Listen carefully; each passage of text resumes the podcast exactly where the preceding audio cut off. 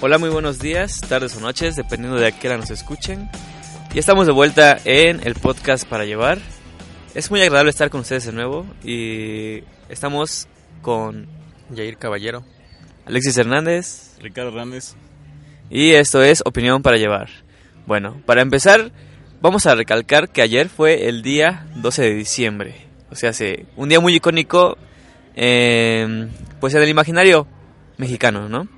En el imaginario mexicano específicamente, que es realmente la celebración de la aparición de la Virgen de Guadalupe en el Tepeyac. Y pues, para empezar, quisiera pedirles una ayuda comunitaria.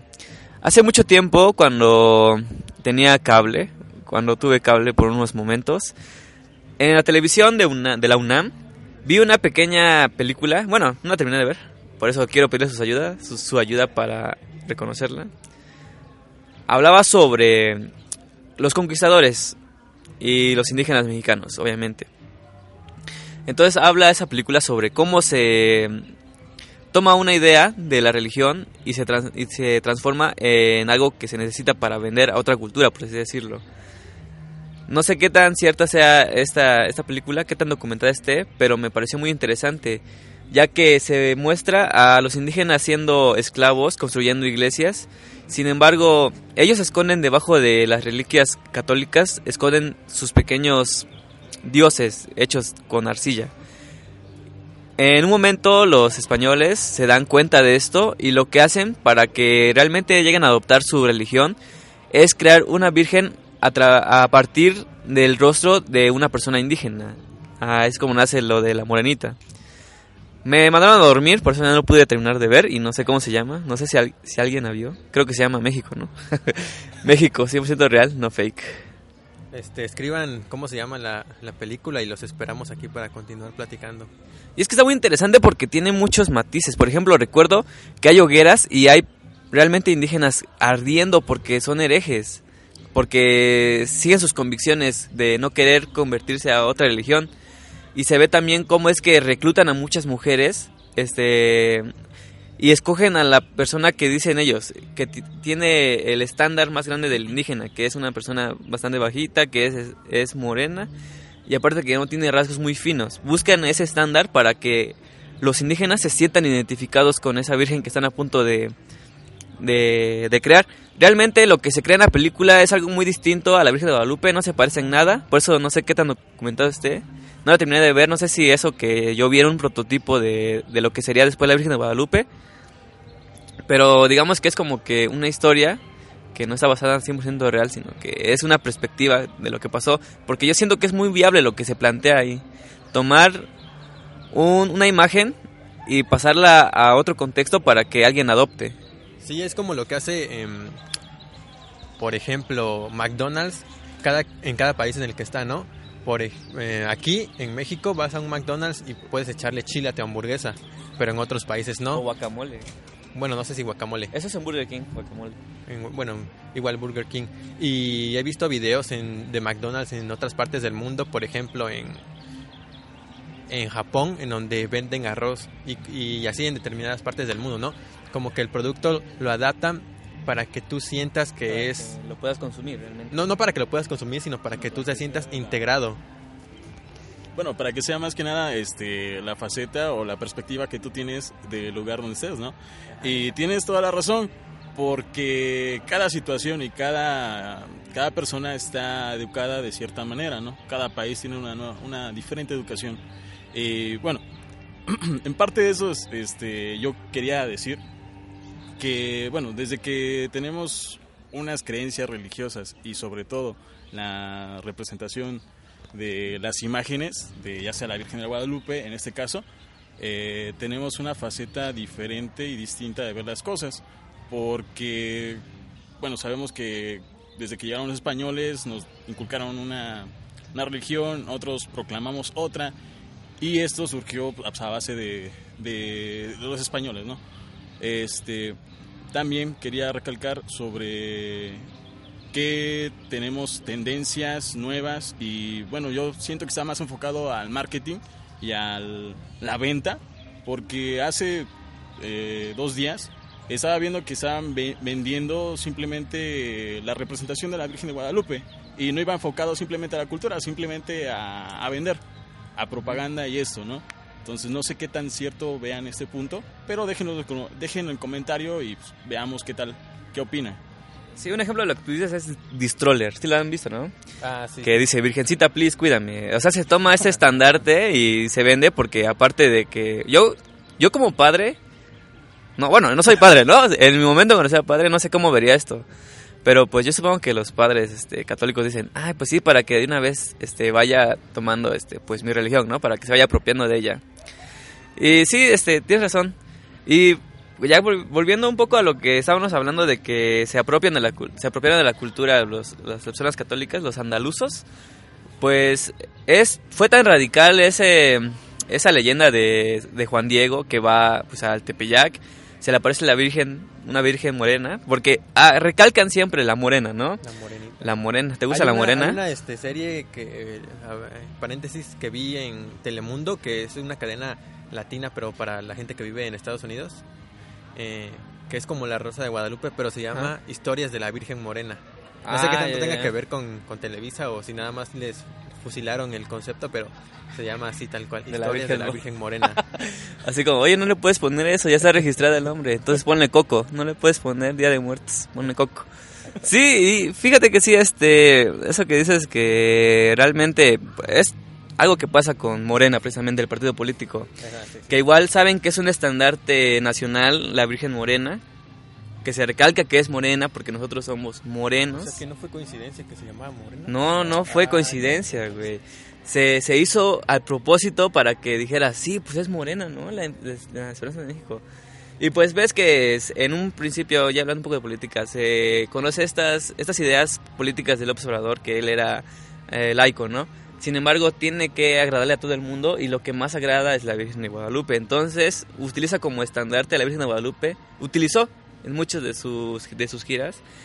Y pasa cosas muy interesantes. Sea, se- yo creo que si me propusiera para postulara, perdón, para presidente, yo como una persona, no, no, no llamemos a ateo, sino una persona que no tiene alguna convicción religiosa, si me dicen, tenga, señor presidente, ves esto o aquello, yo lo haría por respeto, no por quererme ganar, ¿no? Tampoco es que yo sea una buena persona, eso no me hace buena persona.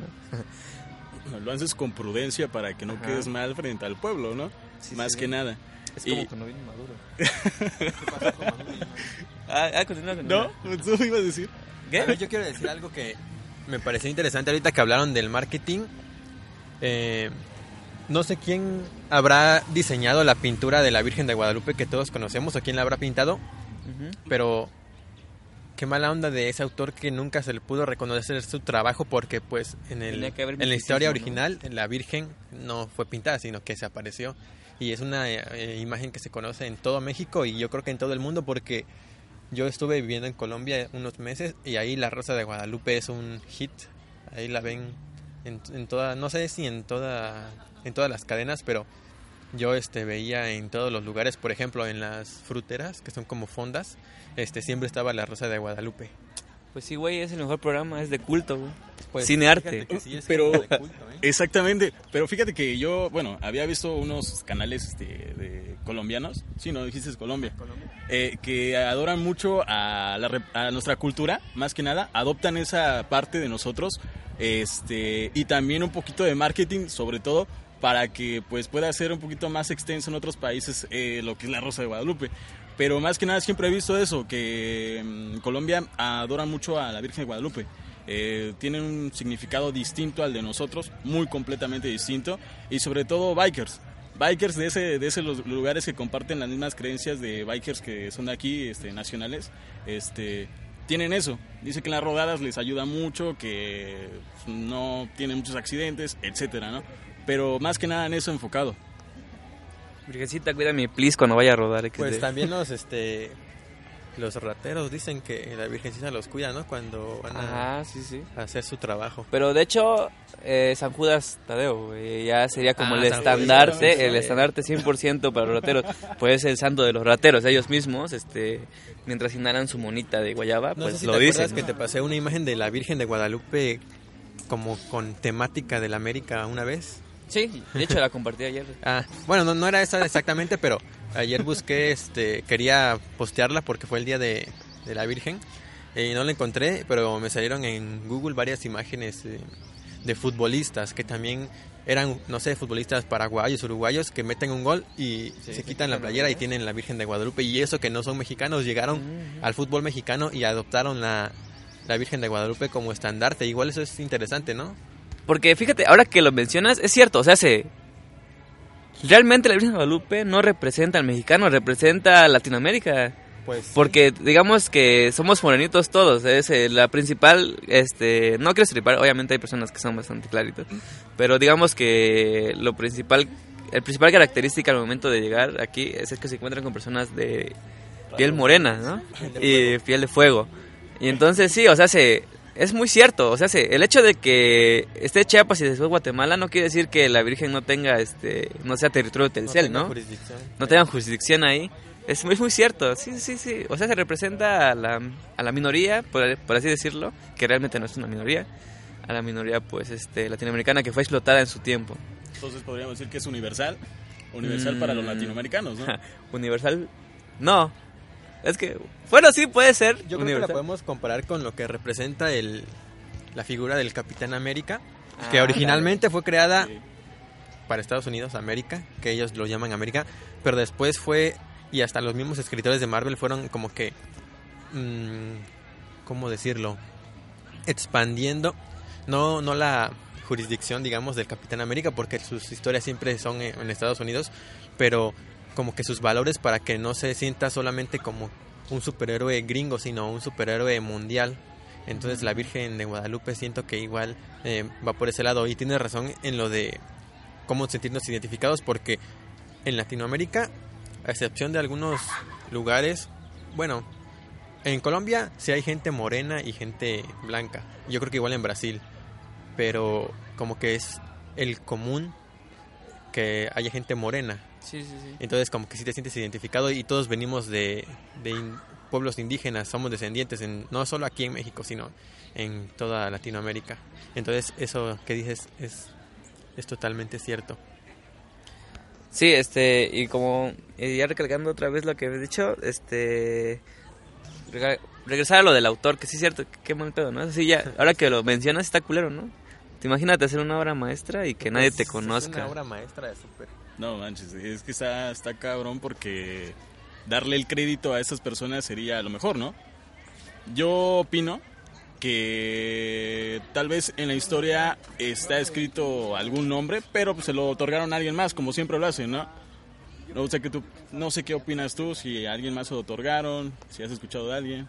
No, Yo no. creo que la versión oficial es que ese dibujo que está ahí en la basílica no es una pintura, es una, Una aparición, aparición, que, ajá, que sí. fue en el... O sea, no... Pues, muchos No. dicen eso, ¿no? Pues es que digamos que la versión oficial del catolicismo, Ajá. porque, o sea, si- si vas y haces un estudio de la pintura, obviamente se van a encontrar pigmentos de colores. Bueno, sí. Pero, no, o sea, se... Es que es un poco difícil imaginar las cosas desde esa perspectiva. Porque tú estás seguro, nosotros podemos estar seguros de que es pintura, pero ellos, los que son los guadalupanos... Ah, ahorita vamos a tocar ese tema del- de la palabra guadalupano.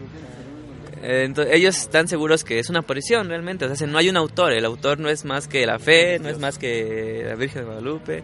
Y, exacto, eso que hablas aquí. La Virgen de Guadalupe es un intermediario entre los morenos, los mexicanos, los latinoamericanos Y Dios. y Dios. Es que un es intermediario y que es blanquito. Pero ¿por qué hay rosas? La rosa de Guadalupe es blanca, ¿eh? Porque una rosa negra. Bien- como que bienvenido no al SIDA, ¿no? No va. Bienvenido al mundo del SIDA, güey.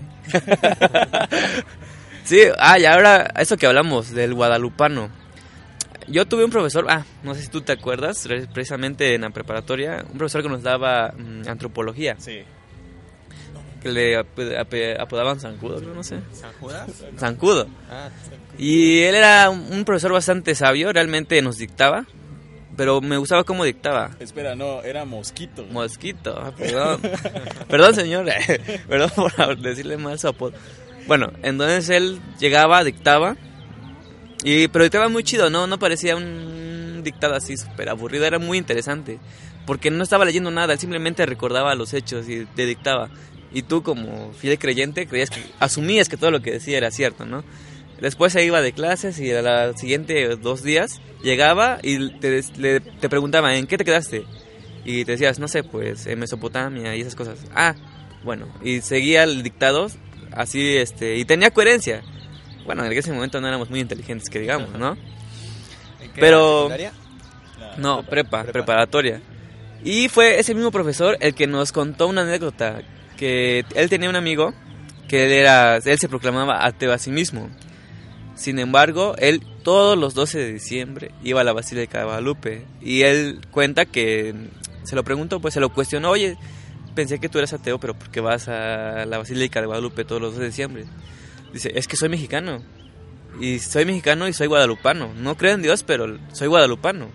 O sea, se, digamos que es una contradicción muy cabrona porque a lo que yo, la conclusión que yo llego es que a pesar de que no cree ni en la Virgen Guadalupe ni en Dios, él se siente identificado porque tal vez su madre, tal vez su padre sentían un afecto muy grande hacia, hacia la Virgen Guadalupe, realmente. Y él para recordar su infancia o para, no sé, para seguir las tradiciones y que no se pierdan porque recordemos que las tradiciones son algo que nos identifican como personas en nuestra cultura. Para seguir las tradiciones y seguir sintiéndose parte de algo, a pesar de sus, que sus convicciones fueran ateas o agnósticas o lo que él quisiera hacer, pues es guadalupano sobre todo, ¿no? En, en eso tiene razón. Ah, la, después de que, digamos, pasan a mejor vida nuestros padres y todo el rollo, este, nos dejan una, un, podría decirse, un, una, ¿Una huella? cultura, una huella, este, nos dejan este, creencias, nos dejan este, una herencia, así decirlo, este, sobre qué creer, ¿no? Qué es bueno, qué es malo y sobre todo, pues, si nosotros somos ateos o como sea, este, vamos a estar enfocados en eso que nos han inculcado creer, aunque no lo creamos. Es algo, como tú dices, ¿no? Difícil de entender porque dices, no inventes, ¿cómo puede ser que no seamos ni ateos y, ni, si- y que tal vez que creamos en algo, ¿no? Es algo complicado de entender, pero pues así Yo- siempre yo pasa. creo en el amor. no, Y ese es amor, así que crees en Dios. pero pues en algo tenemos siempre que creer, siempre. Siempre, tú lo sabes perfectamente, yo lo sé, ustedes lo saben. Bueno, eh, y más que nada está enfocado pues para que pues tengas uh, esa, esa cultura y lo vayas transmitiendo de generación en generación y no se vaya perdiendo. Yo por ese punto lo creo así. No, yo me identifico con el profesor que dices porque cuando venía regresando de Colombia, este, de la Uy, Ciudad de México, Que regresaste de Colombia estás insoportable, güey. de la Ciudad de México para acá, me vine en autobús y encontramos, bueno, nos topamos con una peregrinación que venía de, de Juquila. Ujú. Y eso me hizo recordar cuando de niño yo iba con mi familia a las peregrinaciones a la Virgen de Juquila.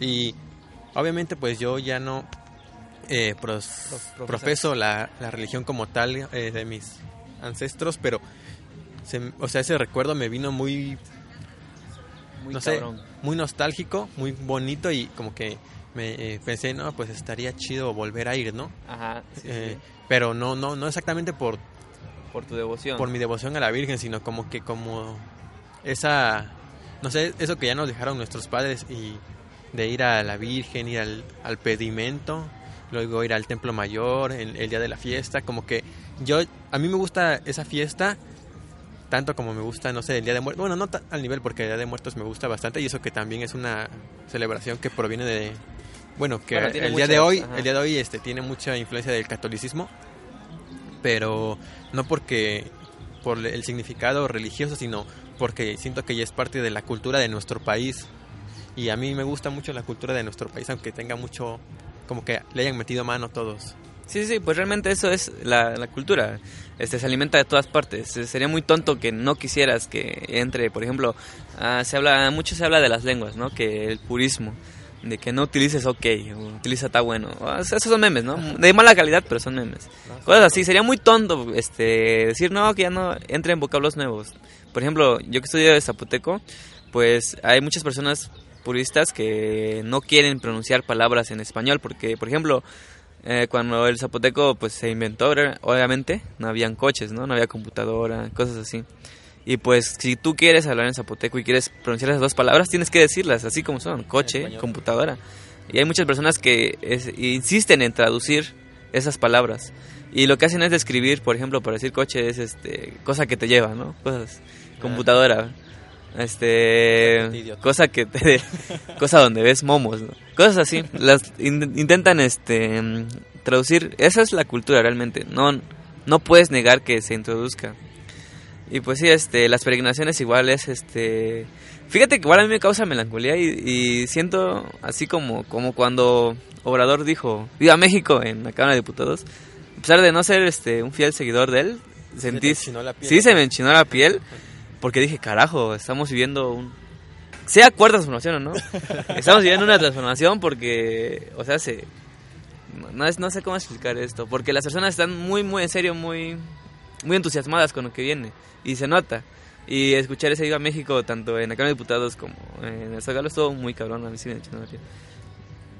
No sé por qué mencioné esto, pero... Fíjate que hablando de eso, yo, yo estaba viendo la toma de protesta, fue el día de la toma de protesta, ¿no? Ajá. Y me quedé dormido, pero no porque me haya dado flojera el discurso, o tal vez sí, pero fue el día que llegué de Colombia. Y vi todo... ¿Ves que cubrieron desde que salió de no sé dónde, venía todo su recorrido? Que lo seguían como al Papa, eso se me hizo interesante, Ah, sí, aventándole sí. flores y, y no sé, este, que ya había pasado, ¿no? El día que anunciaron que había ganado, se repitió. Eh, llegó a... ¿Dónde? En San Lázaro, que fue que se hizo eh, la toma de protesta y empezó a hablar.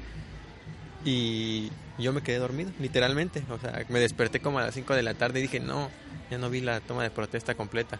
Estuvo interesante porque... Pues vi, bueno, lo que logré ver fue que empezó como que a recapitular, sus propuestas. no, no sus propuestas, aunque parecía que estaba en campaña, porque sigue hablando de sus, este, sus contrincantes, ¿no? Aunque ya, ya es presidente. Yo creo que el término correcto sería opositores, pero... Ajá, sí. Pero sí, bueno. sí, es- este, empezó como que a recapitular eh, cronológicamente todo lo malo que ha pasado con los presidentes ¿no? de México. Y ya luego creo que le hizo un roast a Peña Nieto. Y- ya, pero ya no la vi completa, la verdad. Me dio un poco de flojera volver a buscarla. Sí, sí.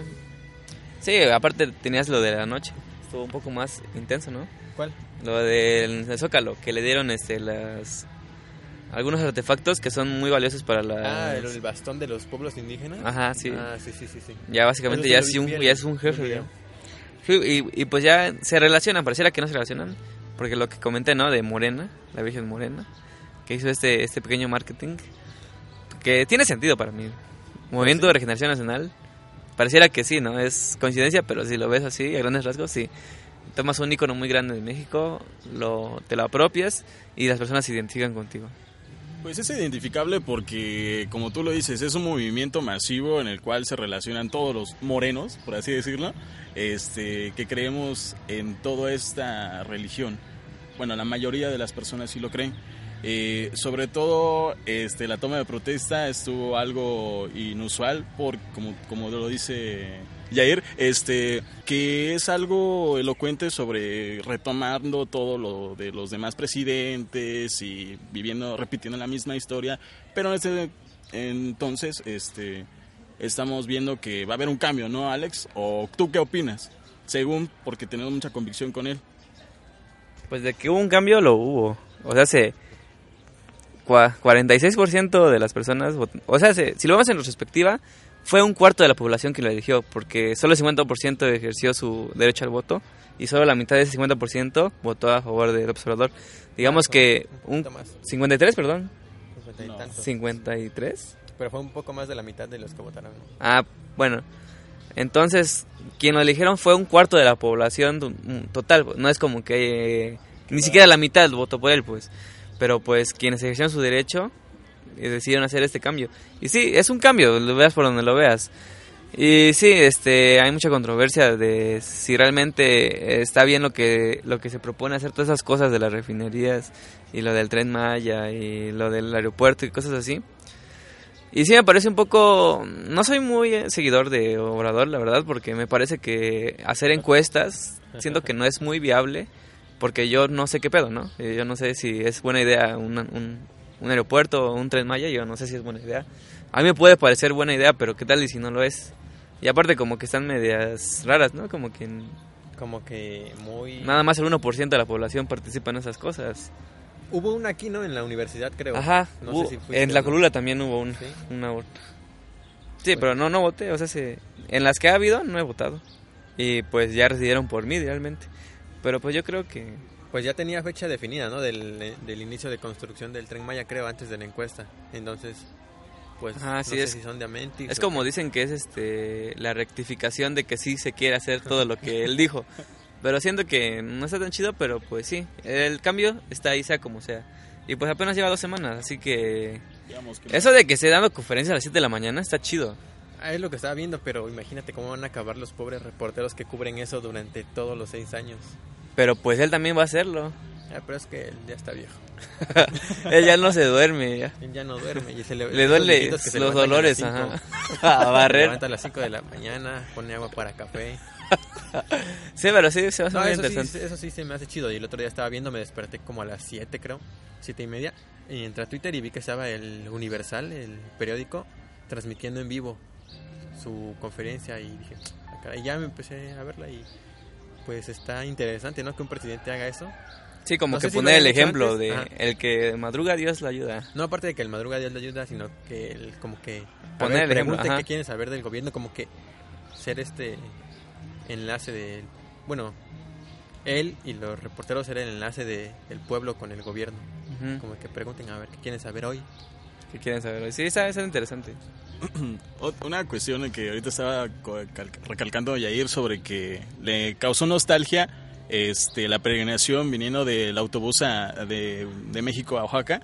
Este, yo recuerdo que aparte de esto de la Virgen de Guadalupe, mi, mi abuela está muy creyente en eso de las siete iglesias. No sé qué tanto ustedes este, Ah, estén conscientes de esto.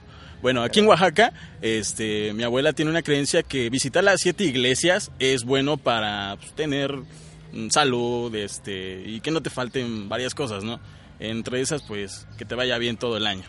Eh, y es visitar siete iglesias, este, caminar cada una de ellas y quedarte un buen de tiempo, per- persinarte con agua bendita y todo ese rollo, para que pues sea consciente de que fuiste a visitar cada iglesia. Mm, no recuerdo perfectamente cuáles son las siete iglesias, pero dos de ellas están una enfrente de otra. Y más que nada eso, también, pero como ella ya falleció, entonces se tiene que hacer nuevamente y toda la familia, entonces es más que nada una una, como le digo, una herencia que nos deja la familia para que lo hagamos nuevamente y pues recordar a aquellas personas que lo hicieron algún día.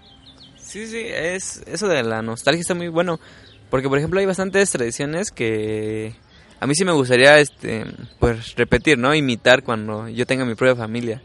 Tal vez no por mis convicciones este eh, religiosas. Ajá, tampoco, sino porque está chido, realmente es parte de lo que de cómo creciste.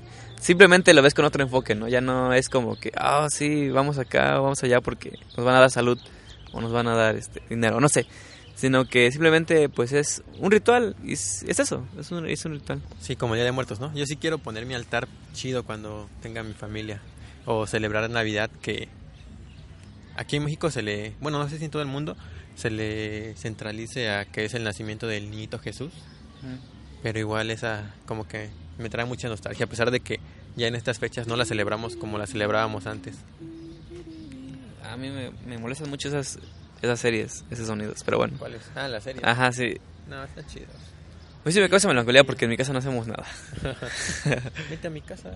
Eh, Ah, gracias. nadie, Uh, pero ahí me la cuidas porque voy a irme toda la noche. Hace como una semana, no sé cuánto tiene, si fue el miércoles, viernes o jueves, salió el tráiler, el primer tráiler de Avengers. eh, Teaser. teaser, teaser trailer.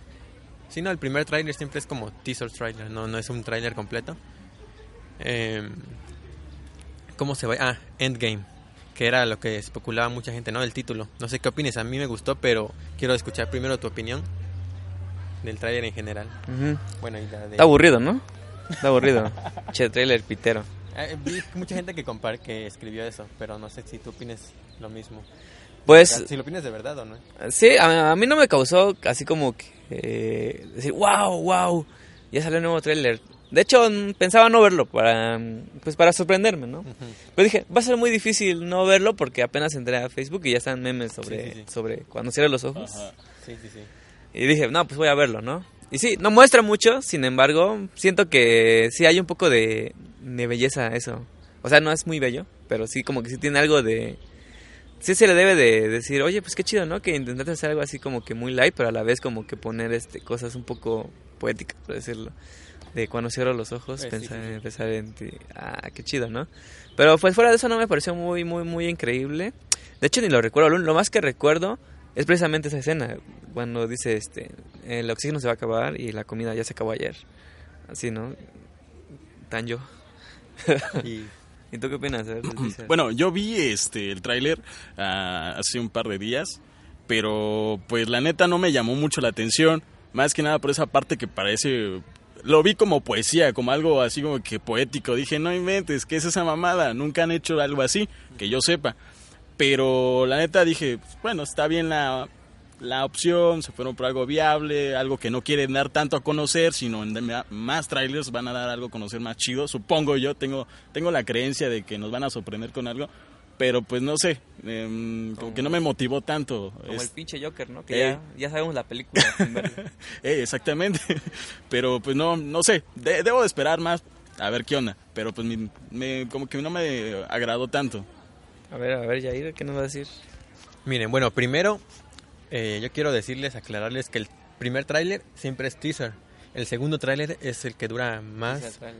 y es donde muestran como que más escenas, ¿no? De la trama de la película. Pero este primero me gustó y me gustaría que lo dejaran así, pero yo sé que no va a ser así porque van a sacar el segundo y van a mostrar un montón de la película.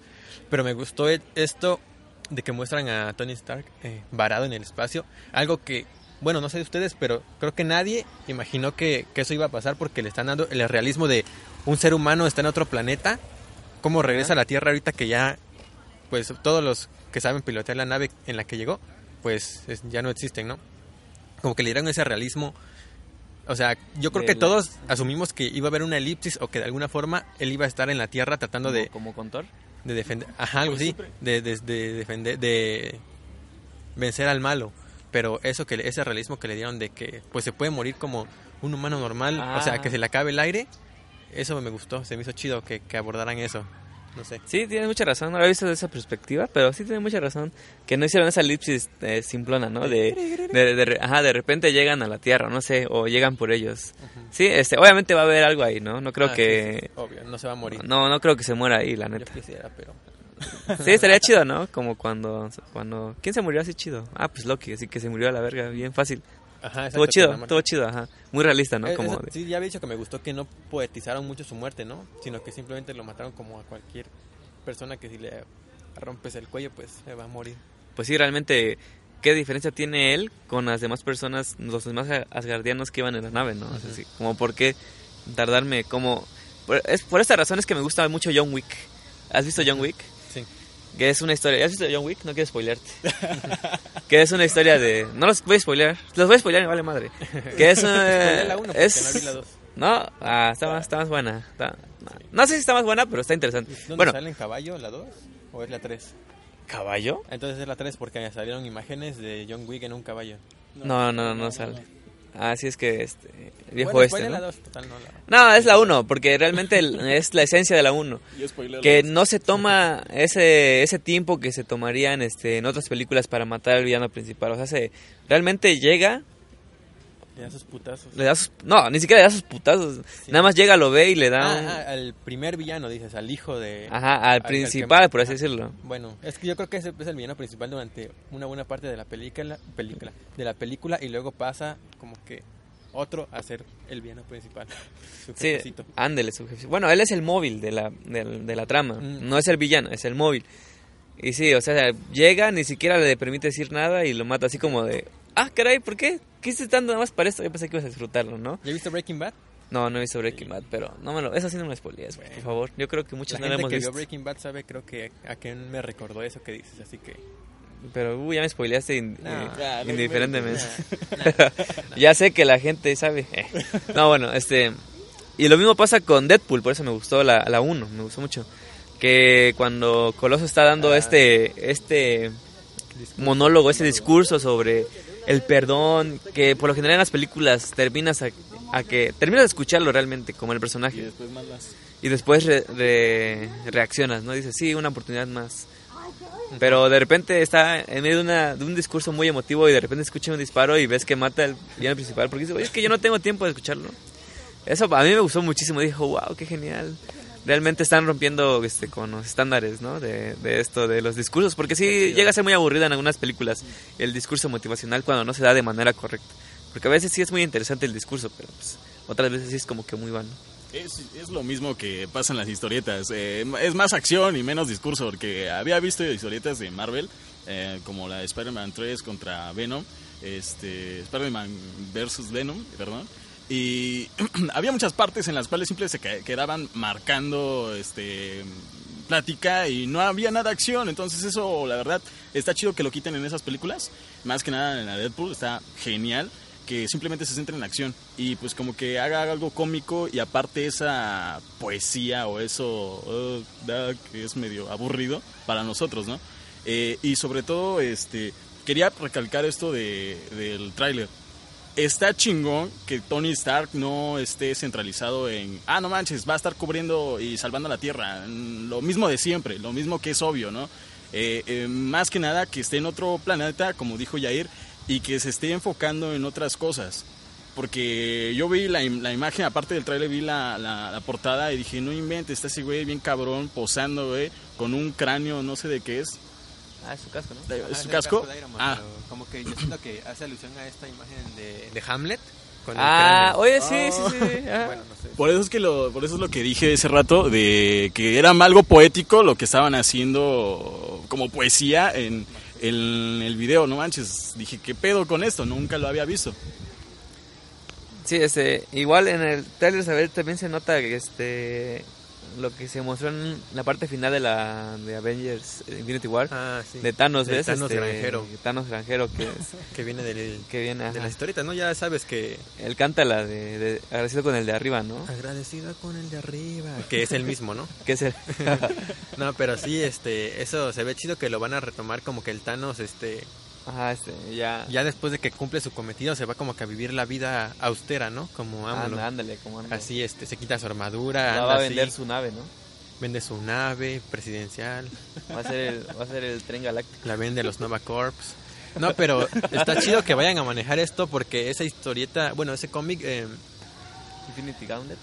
eh, Infinity War es creo de hecho, porque Infinity Gauntlet es el primero y después va Infinity War. eh, abordan eso como que algo más filosófico y a mí se me hace chido que vayan a... Yo creo que sí va a haber acción, obviamente, porque pues es la última película de... No sé si de los Vengadores, pero de estos Vengadores. Obviamente va a haber acción, pero que la aborden como que de un lado sentimental. El tráiler se vio muy sentimental. Ver al capitán llorando estuvo chido. Con su lagrimita. Este, no sé si ya se ha dicho cuánto va a durar. Eh, creo que la versión preliminar era tres horas, ¿no? Tres ¿Tres horas, horas? Casi. bien, ¿no? Pues está bien, Para pero... contar una historia está bien. Está bien para contar una historia de desenlace, pero no sé qué tan pesado vaya a ser para la gente que no que no está acostumbrada o que no va dispuesta como que emocionada. a- Bueno, que se me hace un poco raro que alguien vaya, ah, voy a ver a los Vengadores a ver qué anda. Ajá. Creo que todos van a ir mu- muy, entusiasmados, ¿no? Y Sí, más por la muerte como- de el Stan Lee, que va a ser uno de Ah, sus últimos sí, cameos. No, no, no, sí, sí. Sí, es como pasó con anterior precisamente, Infinity War, sí, sí. que la vi y me gustó mucho, pero ya viendo la retrospectiva dije, sí está un poco lenta, ¿no? Sí está como que, sí tarda un poco en llegar a lo que va, pero sí está chida, sí me gustó. No sé igual si van a pasar esto lo mismo, porque si le dan un tono más oscurito, no, no creo que le den un tono más oscuro, pero sí un tono más lento, ¿no? Un poco más, como tú lo dices, desarrollar un poco más la historia. Exactamente. Porque sí, sí tiene mucha razón. O sea, ya es el desenlace de varios este, actores que pues ya terminaron su contrato. El capitán. Pues bueno, supongo que nos van a sorprender en esto porque son tres horas, más o menos. Es la preliminar, ¿no? Es, no Pues es bueno, está- están, están corroborando, ¿no? ¿Qué onda? ¿Cuánto va a durar, no? Pero pues si va a durar un buen, entonces supongo que va a ser una historia un poquito más desarrollada, un poquito más lenta, diciéndonos qué ha pasado en todo este tiempo, ¿no? ¿Qué onda con todos los personajes y qué estaban haciendo? Como dices tú, ¿no? Este Thanos, eh, su vida austera, güey, ¿qué pedo, no? ¿Qué, ¿Qué pasó con ese cabrón y qué pasó con cada uno?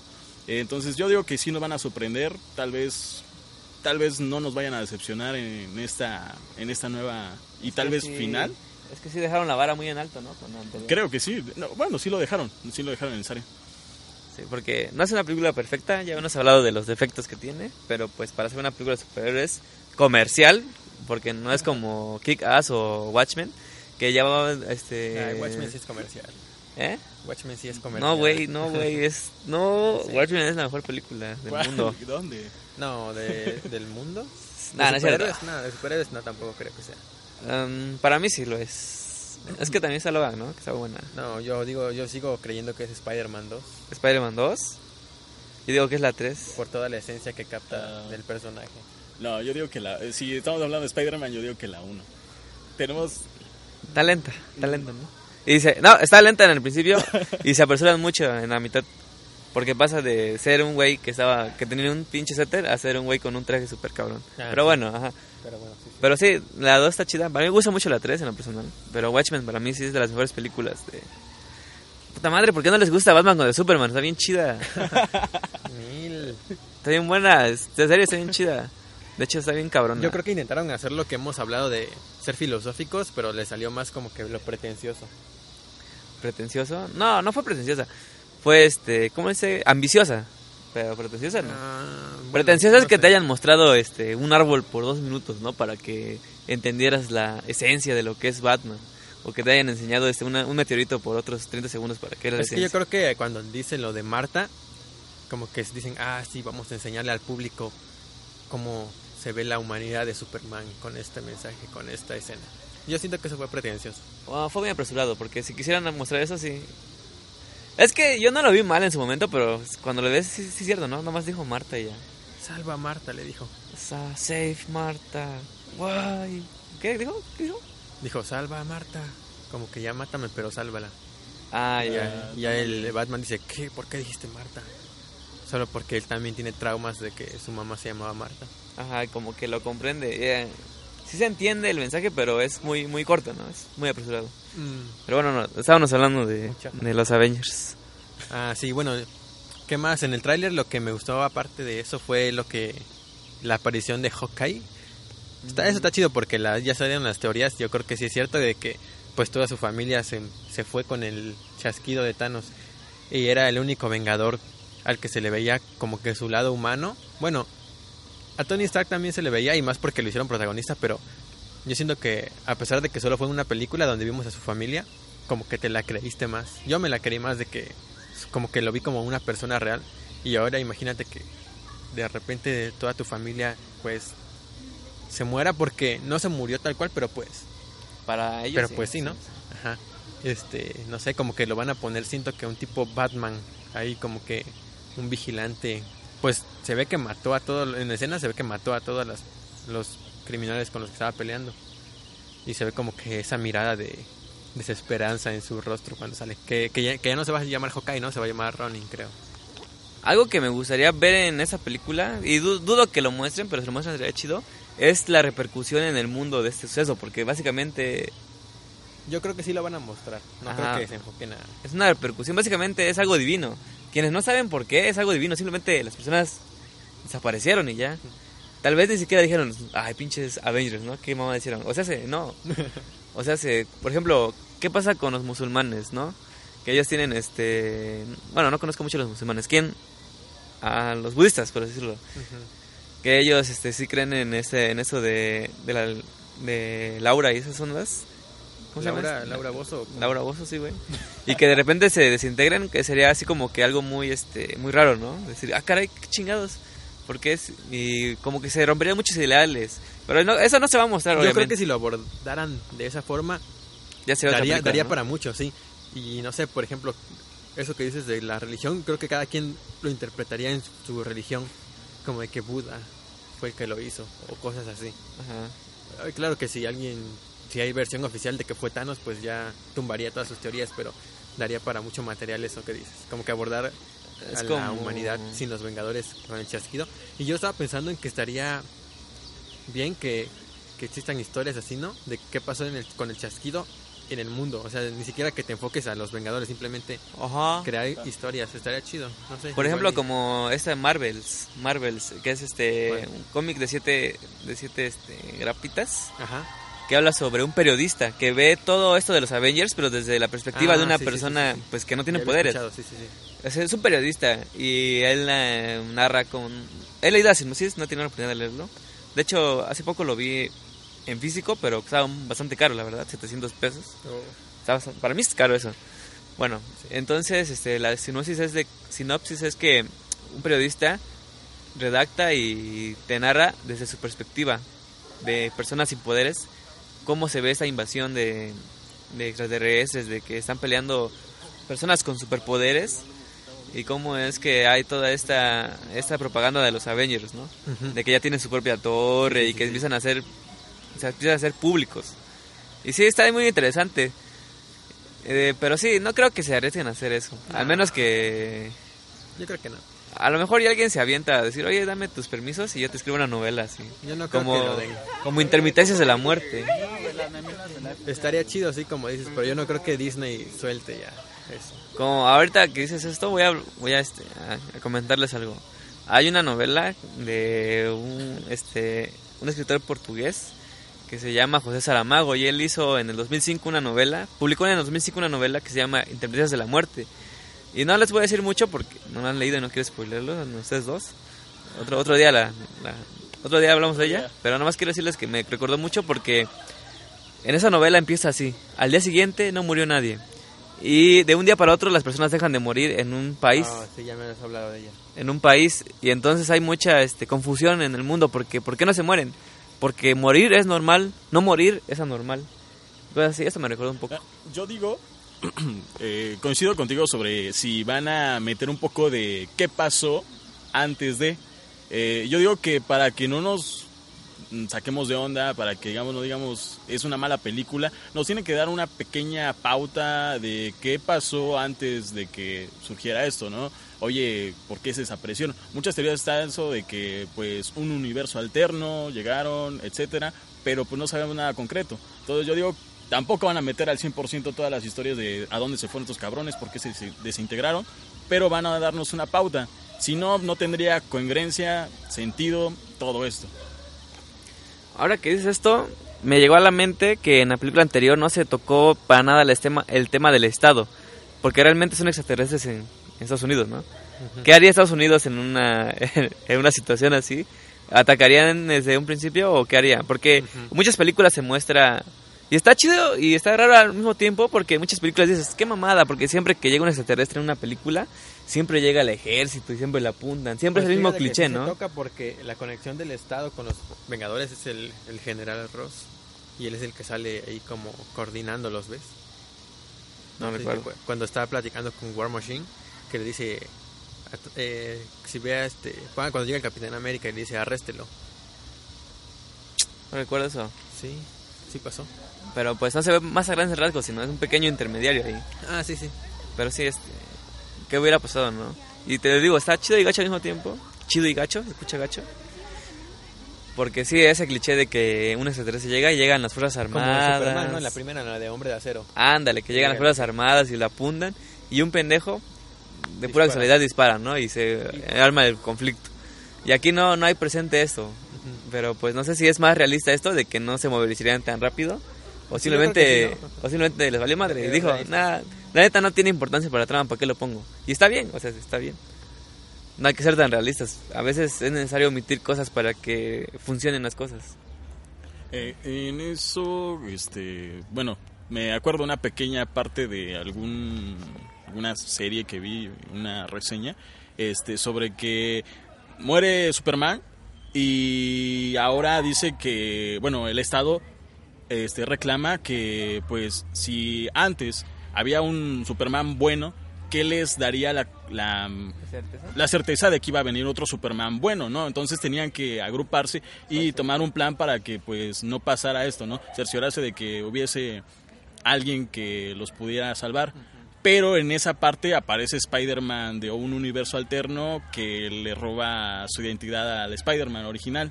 Entonces... ¿Spider-Man o Superman? Ah, Spider-Man, pero es que estábamos viendo, estaban viendo lo de Superman, pero simplemente cambiaron a, de universo. No, no entiendo Nah. pero- Estoy hablando de que, bueno, la, un, una, una, una- un video que vi Ah, lo estás, ah, estás hablando del video. Ya, del ya. video, ajá. Estoy viendo de un video este, sobre que cómo le iban a dar, dar certeza de que no. Cuando murió, cuando murió Superman, que si los iban a, a- lo iban a cuidar igual que, que, el, que el Superman bueno, ¿no? Eh, pero, pues antes de eso, este, había en otro universo alterno, este, lo, también lo del Estado, eh, lo del Spider-Man que le robó la identidad. Doctor Octopus le robó la identidad a, a Spider-Man. Y Spider-Man, pues, este... Sí, ajá, exactamente, exactamente. Eh, y entonces, este, pues también estaban viendo el por qué el cambio de drástico de actitud de Spider-Man y también vieron el estado cómo llevar eso. Y yo supongo que en algunas cuestiones de algunas películas lo han suprimido demasiado para no hacer ex- tan extenso todo el contenido, no aburrido y ya sabe lo que va a pasar, ¿no? Yo digo que es más que nada que nosotros ya sabemos lo que va a suceder. Como Star Wars, que la primera es puro pinche este. Es básicamente este un trámite burocrático, ¿no? La, el episodio 1. El episodio- ah, sí, el 1, sí, sí. Con el Congreso, Ah. el Senado y todo eso. Sí, yo creo que dan por hecho en las películas que, que la gente sabe, ¿no? O que entiende. En los cuentos es más fácil porque, pues, son, o sea, son periódicos, ca- salen cada determinado tiempo y como que pueden abordar más cosas de este tipo.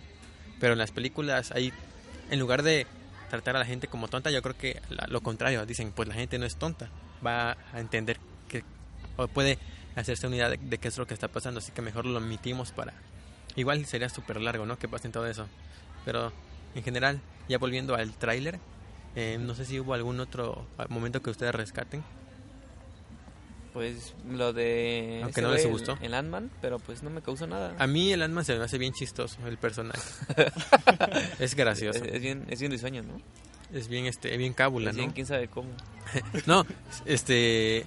Se me hace chido el personaje y dicen que va a ser uno de los principales este, protagonistas para salvar al mundo. Está chido, ¿no? Que le den ese, ese protagonismo Eh, está chido, a- sí, a me- personajes que pues no son muy famosos. A mí me Yo gusta. sí lo conocía, no sabía, no sabía ni cómo se llamaba ni nada antes de las películas, Ajá.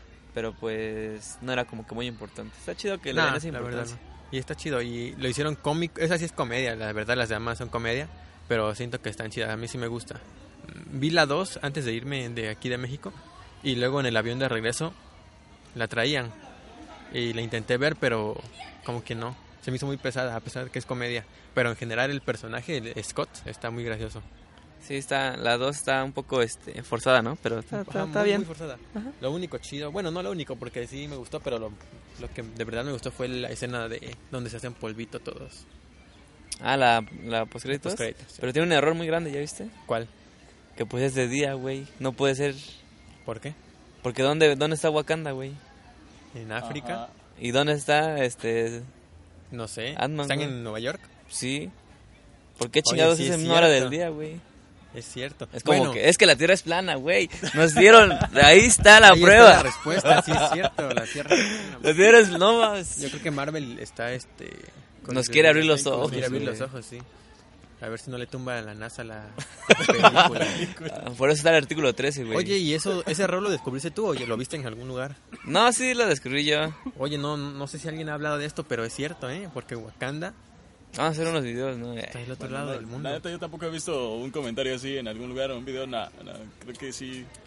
sí eres, eres el Es- primero, amigo. Eh, sí lo descubrí. Ah. Ah, lo leíste en, en algún lugar, ¿verdad? No, no, en serio, sí. es- No, no es porque creerme este, muy, muy, este, ¿cómo se llama esto? Visual o Observativo. muy observativo. Pero sí, sí, ese, ese, ese, ese pequeño, esa pequeña observación sí se la hice a Donita. Y sí, hace como dos semanas que sacó Canal Random, no sé si lo sigues. No. Son españoles. Igual ellos hablaron de Atman y también ellos notaron eso, que pues, ¿por qué rayos es de día mientras que eh, igual en Wakanda es de día? Como que no, no, no, no hay mucha congruencia. O sea, sí, Mm, ¿Qué tal que en Wakanda ya era de... es que era otra zona horaria, Iba a güey. atardecer y ahí estaba amaneciendo. No, no, no. lo sabes. No, Es que es otra zona horaria, güey. Pues sí, ah, claro. no creo que eso. Es por que- los anillos, no creo que, que sea eso, ¿no? Es que tiene jet lag. Y aparte, igual, me acabo de dar cuenta. A ver, ¿Qué a ver. pasa este, en la última escena de. En la escena post créditos de esa madre? De, ¿De Ant-Man? No, no, no, no, de Avengers. También es de día en- cuando sacas este Nick Fury. También es de día, güey. Ah, sí, en Nueva York también es de día. Ajá. Mm, Como que les falló, ¿no? Como que... Mm, Oye, sí es cierto. suena, suena raro. Y sí es muy grande. A mí sí me... co- Y eso es... Cuando la vi la de Ant-Man dije, no mames, qué mamada. A mí sí me causó muchísimo ruido. No, no me dejó dormir tranquilo. Ya arruinaste la película. Madre. Pero bueno, este... ¿Algo más? Ya, es todo por mi Ya, ya no voy a hablar de Marvel nunca, ¿no? Eh, Queda vetado del podcast Marvel desde hoy por, su- por esa mamada de Por esa mamada. Como el agujero de guion de Amarte duele, ¿no? ¿Cuál? De a ver, que- a ver, eso me interesa, cuéntalo. Eso me lo dijo Donna, yo no lo descubrí. Que ves que en, en las primeras escenas se ve que la, la trabajadora... Es, no, ¿Cómo le podríamos llamar la chacha? No, es que se me hace muy, muy malo ya. Trabajadora doméstica. La trabajadora doméstica que trabaja con Renata Ajá. este va a comprar ahí al puesto del papá de Ulises. sí me sé los nombres. Pero nunca se asume que ella sabe que ellos dos son novios y en un momento de un momento a otro le da la carta para que se la dé, pero en ningún momento se explica que ella sabe que ellos dos sí se conocen, pero en ningún momento se explica que ella sabe quién es. ¿Cómo? Pues, pues le pudieron haber dicho, ¿no? Pero ¿por qué asume ella que ella va a ese mercado precisamente? Ah, porque Renata Ajá. sabe que su que su sirvienta Ajá.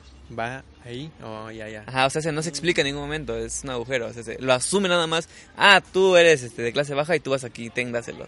Tú por obvias razones debes de conocerlo, pero nunca se desarrolla eso. O sea, Sí. la explicación del por qué. Nada más se da en la primera escena y se vuelve a retomar en la última, Tiene pero mucho que nunca no veo hay. la película, así que Yo la vi hace dos semanas, sí. o hace tres. ¿Y De por hecho, qué ya van dos veces que la vi. ¿Por qué? ¿Eh? ¿Hay una razón o...?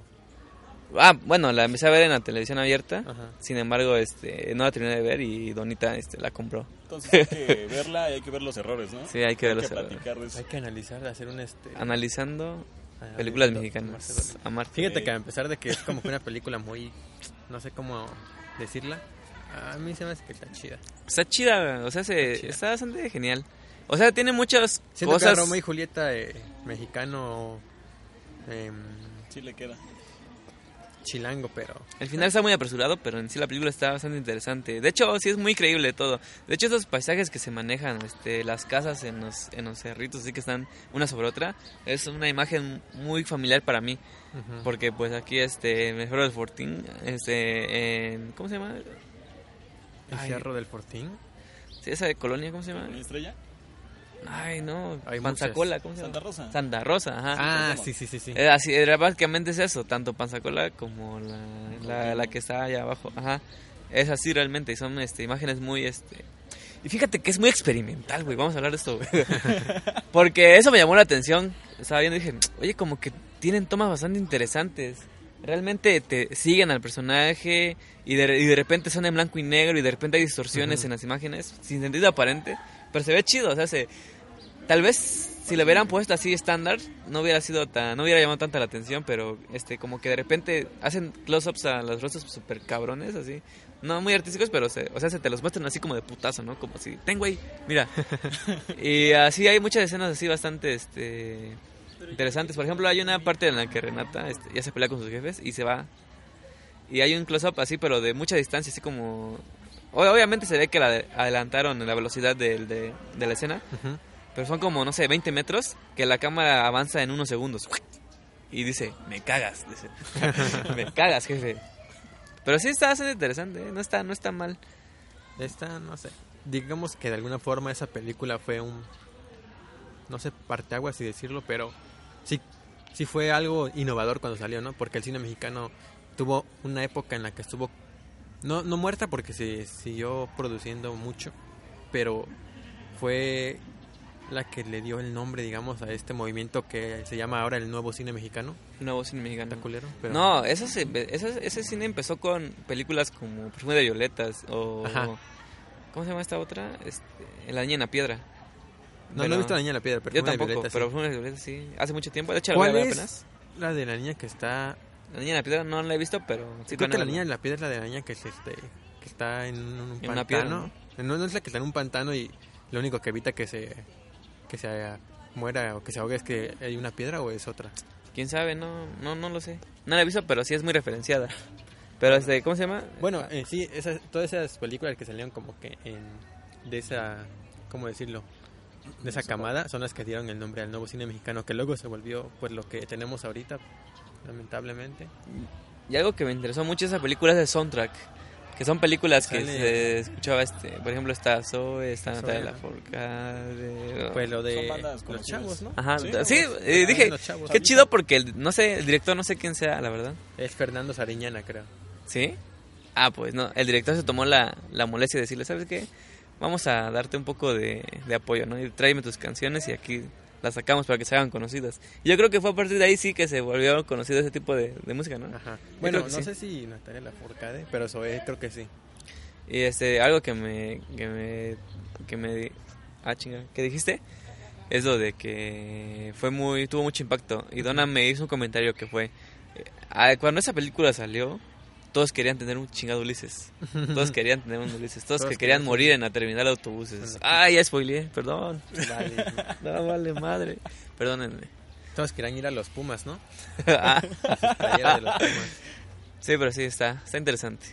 Sí, está chida. Bueno, la verdad sí fue el boom, el boom del cine mexicano. Bueno, los principios. más. Bueno, no esa película, pero partes de eh, algunas de esas y otras que surgieron después, pues sí fueron el boom para que o sea, retomara esto, ¿no? Pues, la verdad sí está muy interesante, me parece una película muy grata, mm, apta para todos. Bueno, para todos casi. Y muy entretenida.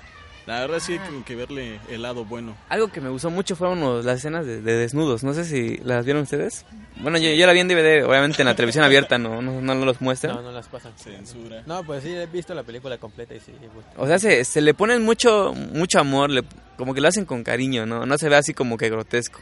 Ah, se ve y dije, se- la personaje tiene 16 años, 15 creo.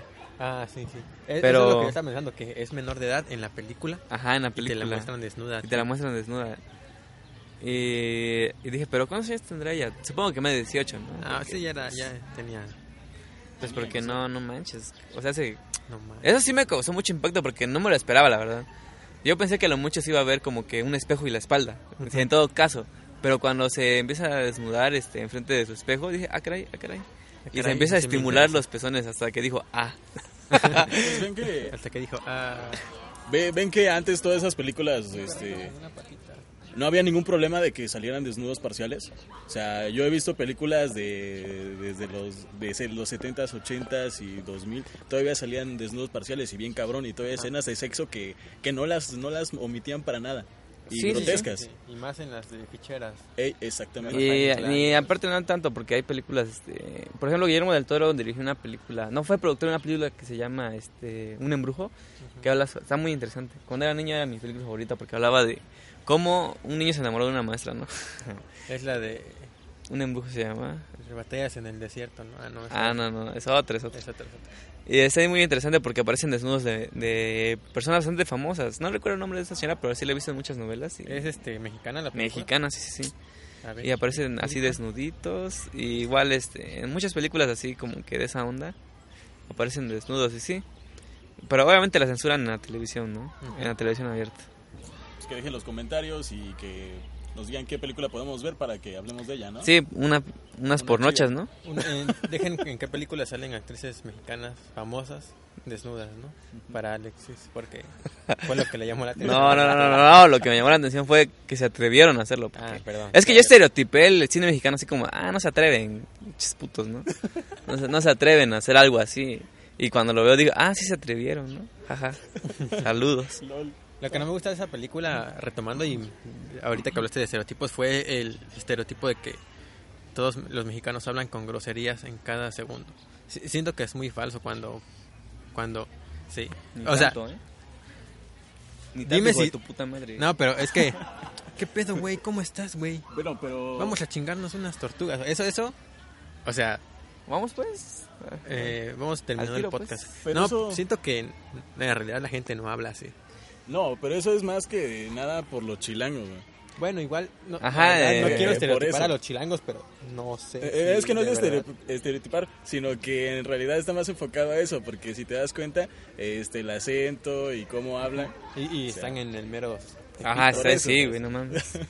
Pues sí, es muy real, o sea, sí. ¿Y no- crees que los chilangos lo hayan tomado bien, normal, o se hayan ofendido? Eso no, no lo sé, pero yo supongo que se rieron de ellos mismos, ¿no? Así de, ah, no mames. a veces hablamos. Pues estás hablando de mi hijo, de tu puta madre. Hijo de tu puta madre. Pues filmaron en locaciones reales, no. no Eso hubo- sí. Pero pues los actores no son. O sea. Pero pues Poncho- para mí. Ah, pero Poncho Herrera era fifi, ¿no? No era. Ándale, sí, sí. Pero quisieron darle ese enfoque. Sí, sí, sí. Sí, igual estereotiparon a los. A los, este. Los fifís. ¿o A los fifis un poco, porque hay una amiga ahí de Renata que se porta bien chida. Ahí que les hace el paro, ¿no? Sí, sí, sí. Sí, pero sí. Siempre existe esa amiga en todo. Sí, ¿no? La igual. amiga La, La gordita chida. la relajada La que, chida, la que- que le vale madre igual, ¿no? Que te ayuda en todo. O sea, se, todas las películas hay un Yair, ¿no? No le hagas. ¿Algo más? Pues por mi parte de la película es todo. Ya ni siquiera sé cómo empezamos hablando de esa película, pero. Ponle Amarte duele. Y ahora vamos a hablar de Naruto. El ¿no? boom, la- el boom, el boom del cine mexicano. El boom. Ah, no, es cierto. Ya tenía título para el Sí. podcast. Y, eh, eh, en la Amarte duele aparece la Virgen Guadalupe, ¿no, verdad? Creo, que, sí, ¿no? Sí. Debe aparecer. Debe aparecer, ¿no? Vamos a hacer este, vamos a verlo otra vez, nada más para ver si aparece, mínimo una vez. Si aparece voy a ponerla de portada en el episodio. Ah, pues este, es muy interesante porque la película que compramos venía con subtítulos en inglés y pues ya sabes, ¿no? No hay, ah, este, ya fue la foto que subió esta ajá, dona. Facebook. ahorita la subimos al, al grupo del podcast. El grupo del Sí, podcast. sí, sí. Cuando dice, así se les dice ma, nacos. Ajá. Este, así se le dice, trash. Trash. Trash. Así, así se titularon el nacos, ¿no? Para Ajá, que todo trash, el mundo ajá. conociera. Está chido, ¿eh? Está bueno, está un análisis este lingüístico, ¿no? De amarte duele. Estaría bueno. Ya tengo tesis, güey. ¿Que no ya tenías? Pero ya tengo otra. ¿Puedo hacer dos? Bueno. Bueno, con eso concluimos el episodio de hoy. Esperamos que les haya gustado. Gracias por escuchar. eh, después de este tiempo, más de un mes creo que fue, ¿no? Que estuvimos sin subir dos, episodio. Sí, ¿Como dos tres? Nah, tampoco. Em, subimos uno la semana pasada que habíamos grabado hace... Bueno, que yo grabé con otros amigos hace No mucho tiempo. No aparece Alexis. Es un este crossover. El único link soy yo. Eh, pero gracias por seguir escuchando. Esperamos que les haya gustado. Ya saben, compartan con sus amigos. Denle like a la página para llevar podcast. Y nos escuchamos en la próxima. Dios. Adiós. Va. Perdóname, please. Hijo de su madre, no grabó, güey. Man.